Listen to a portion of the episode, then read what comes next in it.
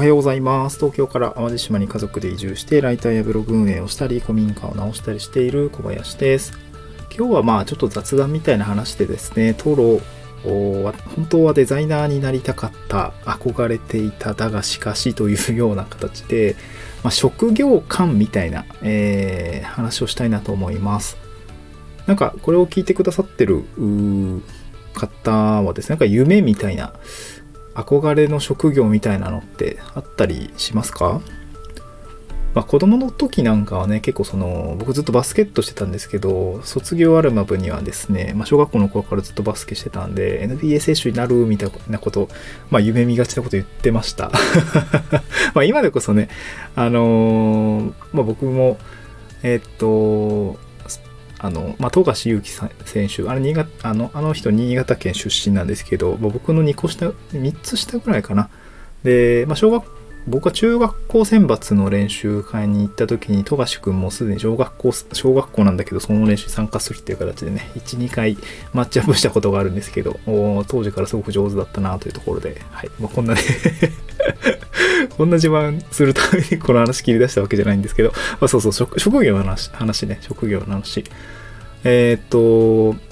で、まあ、今回ちょっとデザイナーになりたかったんだよなって話をちょっとしたいなと思っていて、まあ、これちょっと自分で後で聞き返そうかなと思っているその構想の話というかもう一回チャレンジしてもいいんじゃないのみたいな。もう一回チャレンジというか、まあ、別に遅す遅すぎることはないと思うんでチャレンジしたらええやんっていう話で。ちょっととはいえなんかこううーん、まあ、こうやってなんパパブリックコミットメントじゃないんですけどこう言って言ったから行動しようみたいなそういうのがの役割として今こう自分のためにちょっと取っております。うん、でまあねデザイナーという職業、まあ、デザイナーになりたいかというとなんか明確にそういう意識はないんですけどデザインというものにおいてはすごく好きというか、まあ、デザインって言ってもねいろいろあるから幅広いんだけども、まあ、何かこうそうで全然絵は描けないしうーん、デッサンとかもめちゃ苦手ですね。なんかこう、高校とか、えー中学校とか美術の時間って、まあめちゃくちゃ苦手でした。どちらかというと技術の方が好きでしたね。工作したりとかっていうのが好きでしたけども、まあそういう工業的なデザインも別にね、何かこう図面描けるわけでもないし、うん、どちらかというと今やっていることというのは、まあ、仕事でね、えーパワーポをずっといじってきたので、えーまあつうん紙面上っていうんですかね何かこう平面の中で表現をすることですね、まあ、特にはもう本当にパワーポの、まあ、大体16対9のあのスライドの中で何かこう、えー言葉伝えたいことを構造化をして、まあ、文字でとか色で、えー階層で示すとか、まあ、そういったところが今はうーんまあなんかこうできるそれでお金をいただけるようなレベルに なってきているので、まあ、それはそれで楽しいっていう感じなんですけどこれね結構ずっと思うんですけど資料制作とデザインの狭間まさに資料デザインみたいなこうパワポデザインみたいなとこって、まあ、なんか非常にですねうーんまあ逃げの姿勢で やってきていたなというふうなところが正直なところですね。そう。なんかこうデザイナーって本当はね言えたらかっこいいなと思うんですよ。ただ僕はけ結構意図してデザイナーと言ってないんですよね。多分デザイナーというも職業に対しこの職業観に対して、まあ非常に崇崇高ななんだろうハードルみたいなメンタルブロックみたいのを持っていて、まあ、これうーんなんかね僕のやってることデザインじゃないなというふうに思いながらまあとはいえこうなんかちょっとデザインっぽいことになっちゃってるのでそこの葛藤はずなんかずっとありますね。うん。そう。デザイナーになりたい僕もいました。過去。でコロナ禍の時にですねうんと多分みんなコロナ禍の時に何かこう在宅でやれることとかちょっといろいろ多分挑戦した方も多いかなと思うんですよ。なんか、まあ、ブログ書いたりとかえーそれこそ何ですかね。なんか DIY やったりとか、まあ、それ僕も全部やったんですけど。あのでその中で僕もなんかデザインというかあの当時ですねあのミンネじゃなくてなんだっけ、えー作る。やばい。どう忘れちゃった。あのなんかオリジナルのデザインを入稿するだけで、まあ、自分の T シャツが作れたりとかうわなんだっけあのサービス名な本当にどう忘れちゃった。えーっとミンネじゃなくてえーっとなんだっけ。えーうわ出てこないちょっと止めます止めて調べますはい、えー、調べてきました。すずりですね。はい、すずりです。えー、っと、すずりにこう、自分でこうデザインを入れて入稿して、まあなんかこう T シャツを作ったりとか、えー、カバンとかを作ったりとかですね、当時すごいハマっていました。で、そこで初めてですね、こうデザインというものに、ま、ちょっと結構真面目にコロナ禍だったんで、結構時間も持て余してたし、え、向き合ったんですよね。当時、ま、イラストレーターを買うほどの、ま、時間とお金はなかったので、まあ、無料でできることということで、まあ、パワポいじったりだったりとか、まあ、一応パワポね、結構割と多機能なんで、あれでできたりするんですけど、だったりとかですね。あとはですね、ドロー、ドロー、ドローツールっていうんですかね。あの、ま、イラストレーターのような、えー、なんだっけ、何曲線？ベジェ、ベジェ曲線でしたっけ？ちょっとちょっと名前忘れちゃいましたけど、そういう、まあ、ドローツールっていうのを、確かに Inkscape だったかな、無料で使える、まあ似たようなものが、あれも結構優秀なんですけどね、あの、使え、あの、使ってまして、ちょっとこう、曲線を書いてみたりだったりとか、あの、いろいろやっていたんですよね。で、そこでこう、ちょっとこう、シャツ、トレースっていうんですかね、何かこう、写真を持ってきて、そこでこう、こう線を引いて、えー、書いてみるっていうのことをやっていたりしました。で、まあ、そこで何か飯を食うっていうこともなかったので、非常に楽しかった記憶があります。で、こう、なんかデザイナーになりたい人ってすごいたくさんいると思うんですけど、まあ、それをなりわいにしていくってなるとまだ結構大変だったりもすると思います。で、まあ、趣味でやるのも、もう趣味の時間ないっていうか、まあ、仕事にしないと楽しめないなっていう気持ちもあって、あの、デザイナーになりたいなって思ってたし、憧れてるんですけど、まあ、ことね、やっぱりこう、周りの優秀なデザイナー、デザイナーさんだったりとかを見ていると、あ、やっぱりスキルが圧倒的に足りない。まあ、鍛錬してないんでね、当たり前なんですけど、あの、難しいな、だったりとか、あの、普通に、なんていうのかな、うん、結構、レッドオーシャンの業界というかその分野、うん、例えばそうサムネイルの作成だったりとか、えー、バナー作ってますとかフライヤー作りますみたいなところっていうのはあまあ、仕事はたくさん多分あると思います。あの需要というのも一定量あると思うし、まあ、その分こう、まあ、なんちゃってデザイナーさんしかり、まあ、優秀なデザイナーさんしかりあの供給側っていうのも非常に多いので、まあ、価格的なところで言うと、まあ、多分今結構ね、ランサーズとかでも、ランサーズクラウドワークスとかでも安いと思うんですけど、まあ、とはいえね、実績というのは積み重ねやすいのかなと、サムネイル作りましたとか、まあ、今僕自身もちょっとサムネイル作っていたりもするので、ちょっとなんかデザイン分野に、えー、半歩入り、入っちゃってるんですけど、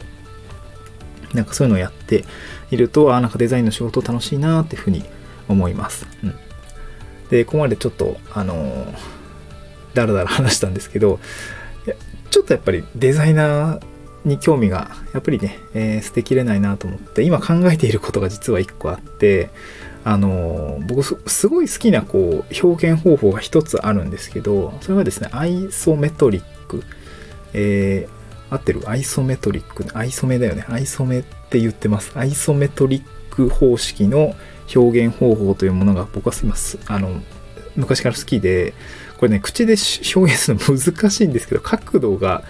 えー、なんか、うん、なんか平面で言うと四角のものを、えー、っとね、30度だった角度で言うと30度だったか60度だったか、こうちょっとまあ斜め上くらいかな。あの見て、まあ、立体的に見えるような、あのよくこう IT 系のなんかこうセミナーとかってちょっとこうなんていうかなちょっと立体のこう図なんていうの人だったり部屋だったりみたいなものが出ていたりすると思うんですよ。あれアイソメとあのなんか木とか車とか建物も全部こう立体でちょっとこう立体のイラストみたいな感じのがあるんですけどあの表現方法って僕す僕すごい好きでアイスまあキャンバとかでもですねアイソメのこう素材とかでいろいろこう作れるんですけどあれをですねちょっと自作して、まあ、こういう素材あったらいいのになとか思うんですけど、まあ、キャンバで探しても出てこないんで、なんだかなと思うんですけど、これアイソメトリック方式の表現方法というもので結構僕夢を、夢というか、あの、なんかね、創作意欲をすごいそそられるんですよね。なんかね、街づくりに近いかもしれない。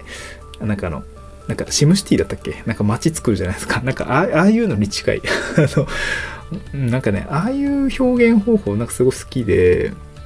うん、なんか人だったり部屋だったり車だったり街だったりっていうのあのアイソメトリックの表現で、えー、まあ街づくりができたりもするし、まあ、あとはこう、まあ、日常的なビジネスシーンだったりとか、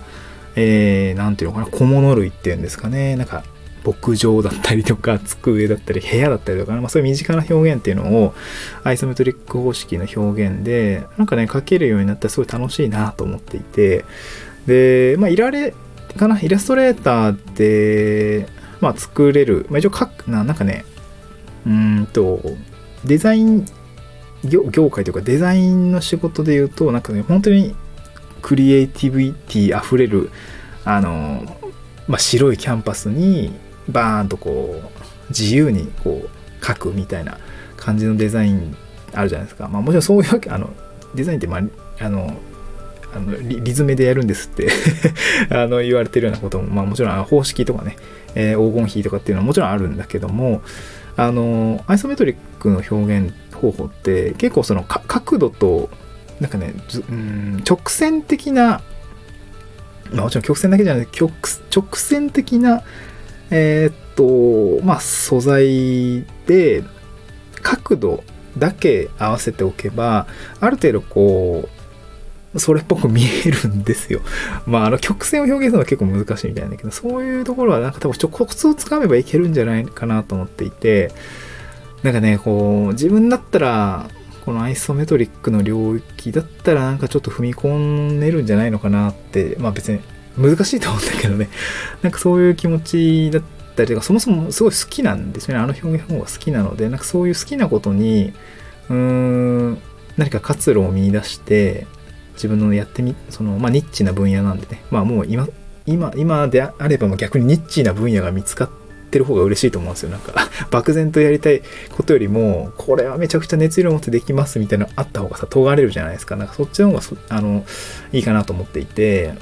なんかそのアイソメトリックデザイナーみたいな感じで、えー、やってみたいなというふうには思うんですよね。うん。思うんですよねって言ってるんだったらやれよって話なんですけどね